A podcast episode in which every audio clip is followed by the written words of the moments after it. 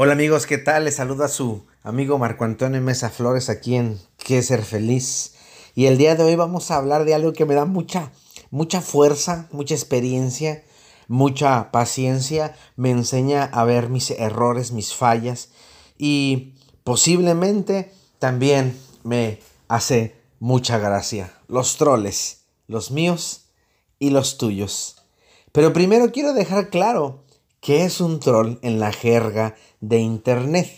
En el lenguaje de Internet. Cuando hablamos de un troll, nos referimos a una persona que se dedica a realizar comentarios provocadores que buscan crear controversia o desviar la atención de una temática y así captar las miradas de los demás. Es decir, eh, los trolls son aquellos que quieren sus cinco minutos de fama. La idea de troll es causar molestia, así como yo en Facebook que quiero mis 5 minutos de fama para poder pavonearme en mi consultorio y levantar la nalga como si fuera, valga la redundancia, un pavo real.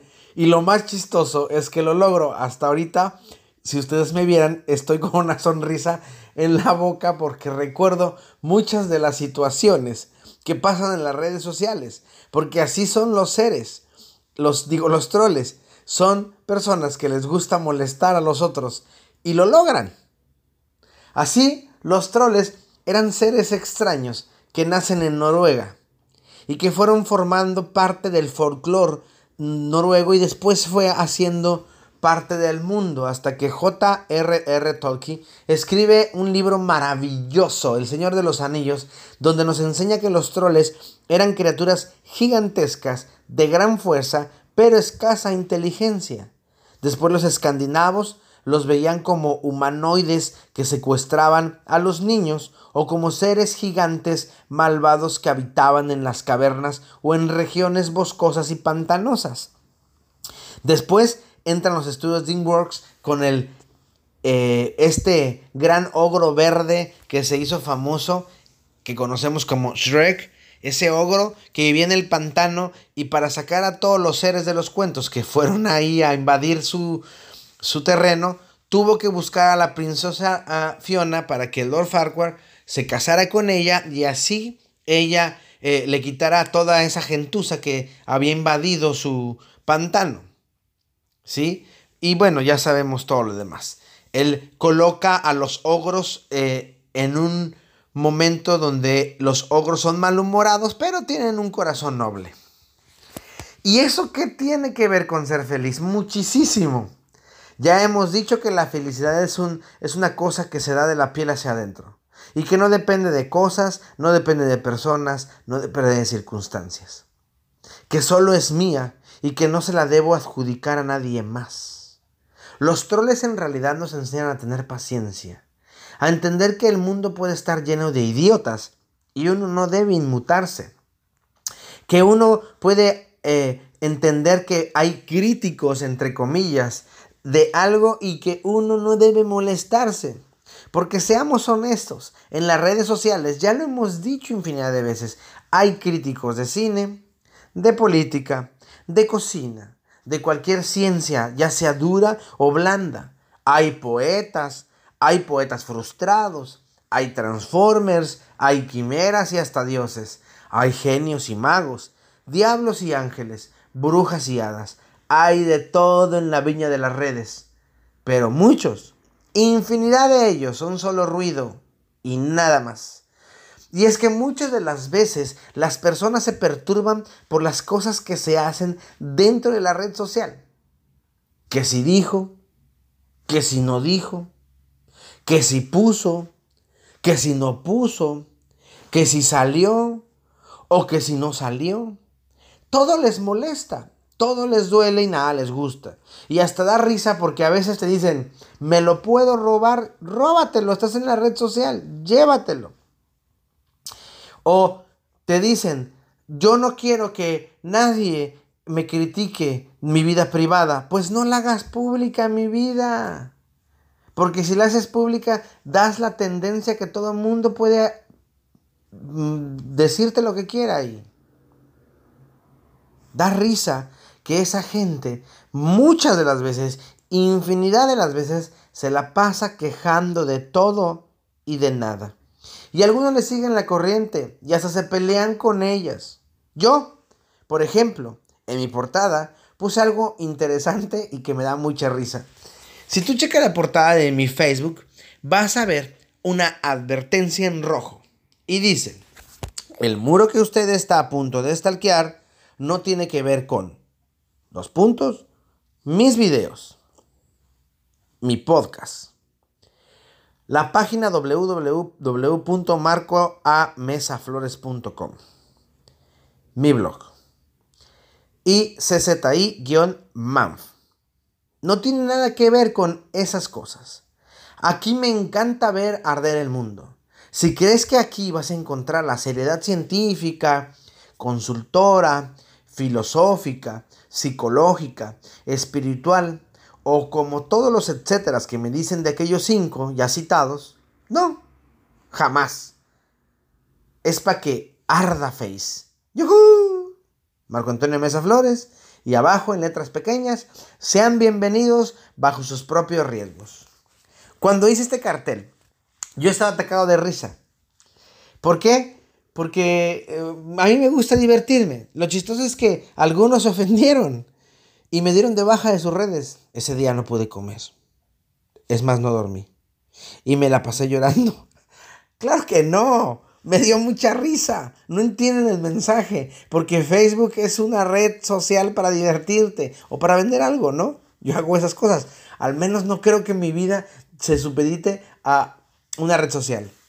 La idea de ser feliz es poder soportar a estos troles, a los troles de la vida, ¿sí? A los que tenemos constantemente en las redes sociales que son ficción y a los que están fuera de las redes, que esos sí son reales y que son nefastos y hasta que son cansadísimos. Sin embargo, lidiamos con ellos a pesar de no querer hacerlo. Dijera don Faco, don Facudo Cabral, hay pendejos y desde que tú amanece ya viste un pendejo. Es el frente más difícil de cubrir. Los troles que te persiguen son aquellos que, aunque no les guste decirlo, son tus fans. Y aunque ellos los nieguen, aunque les duela hasta lo más profundo de su ser y los tuétanos de su ser, de su ser se sientan mal, ellos fueron, son y serán tus fans. Es más, les voy a mostrar algo, como dicen por ahí, para muestra, un botón. Los trolls cibernéticos son personajes que están a la casa de lo que pones. ¿Cómo lo pones? E intentan leer tu mente para saber por qué lo pones. Y cada que haces algo, ellos hacen un comentario, a veces muy estúpido y fuera de contexto, otras veces con burla, algunas más en forma de reto, y las más cobardes usan lo que acabo de decir para contradecirlo en sus propios muros. Por ejemplo, yo digo, la vida es tremenda, tremendamente sabia y te enseña semáforos rojos para que te detengas, amarillos para que seas precavido y verdes para que continúes. Después de un rato, el troll escribe, no sé cómo la gente estúpida puede creer que la vida es como un semáforo. Si analizas la frase, él no dice por qué no menciona nada. Es más, no sabe, no sabe si es para ti. Pero contradice lo que tú pusiste 30 segundos o un minuto antes. Donde él le puso eh, un me da risa o un me gusta o un like o un no sé. Esos son los troles. Gente que está siempre conectada para ver qué dices. ¿Cómo lo dices y por qué lo dices? Bueno, el por qué lo dices, eso ya es más invención suya. Gente que cree que si tú dices, todos en el mundo son una basura, lo ofendiste a él. ¿Por qué se siente basura? Y ya no tienen más que hacer. Y es que la idea del troll es joder por joder y divertirse. No siempre. Hay troles que realmente sí se enojan. En la red de Facebook tus amigos no son tus amigos. Son conocidos cibernéticos nada más. Aunque para muchos las redes sean la vida real. Y entonces uno como troll puede saber cómo joderlo. Porque sabe que el otro no está jugando. Pero él sí está jugando. Y al no estar jugando el otro, puede jugar con él. Aunque no quiera. Porque así es como se manejan los troles Porque hay que saber que el otro se puede dañar en las redes sociales. Sin embargo, uno tiene que ser muy cuidadoso, porque sí, definitivamente hay gente que puede sufrir profundas heridas a nivel psicológico por lo que sucede en las redes sociales y hay que ir a tientas. Si vas a ser un troll, bueno, es un troll inteligente. Porque de eso que te valga un sorbete, que la gente se sienta dañada, es otra cosa. Pero, ¿qué hacer para que estos no me molesten? Simple, deja de jugar con ellos. Cuando alguien no me sigue el juego, no vale la pena seguir. Cuando alguien en lugar de ver lo que publico se mete en mi vida privada, ya no vale la pena seguir. Uno debe saber cuándo es sí y cuándo es no. Aunque uno sea un troll muchas veces, otras no lo es, no lo es. Y solo debe saber cuándo es. Porque algunas nada más pasamos a saludar. Nos gusta, pasamos a saludar. Hola, ¿cómo estás? ¿Qué tal te ha ido? ¿Sí? Y otras veces pasamos a corregir. Porque otra vez en las redes sociales hay muchas investigaciones científicas, pero no dicen de dónde y muchas noticias eh, fallidas. Eh, me ha tocado muchas veces a mí, lo digo abiertamente, subir a veces noticias que no investigué por flojera. No las di por sentada y las subía. Después me dicen, eso es una noticia falsa. Y bueno, prefiero yo no borrar lo que yo pongo. Nunca, jamás, porque es parte de la historia. Historia a lo mejor muy estúpida, pero no deja de ser parte de la historia. Si los troles pueden enfermarte genialmente o u más bien odiosamente. Eso va a depender de ti y no de ellos. ¿Por qué? Porque la idea de un troll es molestarte. Si llegan a hacerlo, ya ganaron. Marco, eres un puerco. Oink. Eres un perro. Wow. Eres un idiota. No tengo problema. Una vez alguien me dijo, es que tú eres gay. Le dije, sí, los lunes de 7 a 8. Si quieres pasar por un beso, voy a estar en tal lugar. La gente que estaba ahí alrededor empezó a reírse porque él no tenía argumentos y salió con que yo era gay porque defendía a los, a los gays, bueno, al grupo de LGTB. ¿no? Y lo seguiré defendiendo porque son hermosos, porque son increíblemente bellos como seres humanos. Y sí, también hay gente que es mierda, pero lo mismo hay en heterosexuales. Ayer platicábamos, ayer antier no recuerdo, este, y decía eh, sobre el asunto de eh, presentar a mi amigo gay. Le digo, ¿por qué lo presentas así? No me presentas a mí como el amigo heterosexual. ¿Por qué tendrías que eh, presentarlo con una etiqueta? No está bien. Tenemos que cambiar nuestra forma de pensar. Pero bueno, ese es otro tema. Aquí el asunto es que los troles pueden jodernos si queremos, o pueden ser molestamente, enfermamente geniales. Y cuando hablo de eso, lo hago de una manera de risa. ¿Sí? Jamás yo uso el sarcasmo, porque el sarcasmo es para herir al otro. Yo uso la ironía y la ironía es para reírse de la situación. Me encanta reírme de las situaciones, aun a pesar de que sean mis situaciones estúpidas, me encanta reírme de mí y de mis idioteces, porque es increíblemente bello. El camino es hermoso y hay que disfrutarlo en todos los sentidos. Hace un rato hice una carta, cuando me refiero a hace un rato, unos años atrás, hice una carta para mis detractores y se las voy a leer y espero que se diviertan como eh, yo lo hice. Eh, además que los invito a que sea un buen trabajo de ejercicio de salud mental. La escrituroterapia, que es una de las cosas, de las pocas cosas este, que muy pocos de aquí del rancho este, eh, en donde vivo, que es hermoso, eh, saben manejar, pero la escritura como terapia o la escrituroterapia es una técnica increíblemente buena para la catarsis y para muchas otras cosas. Hay que nada más eh, ir con un experto que sepa y si no, pues mándenme algún, algún este, preguntas o en mis redes sociales, ya sea en el inbox o en, en CZI y con mucho gusto o mi teléfono que es público este pueden mandarme alguna pregunta yo les digo les voy guiando si necesitan cómo hacer esto de escritura como terapia que es hermoso y les voy a leer esta parte de esta carta a mis detractores o de mentores eh, ya ni sé.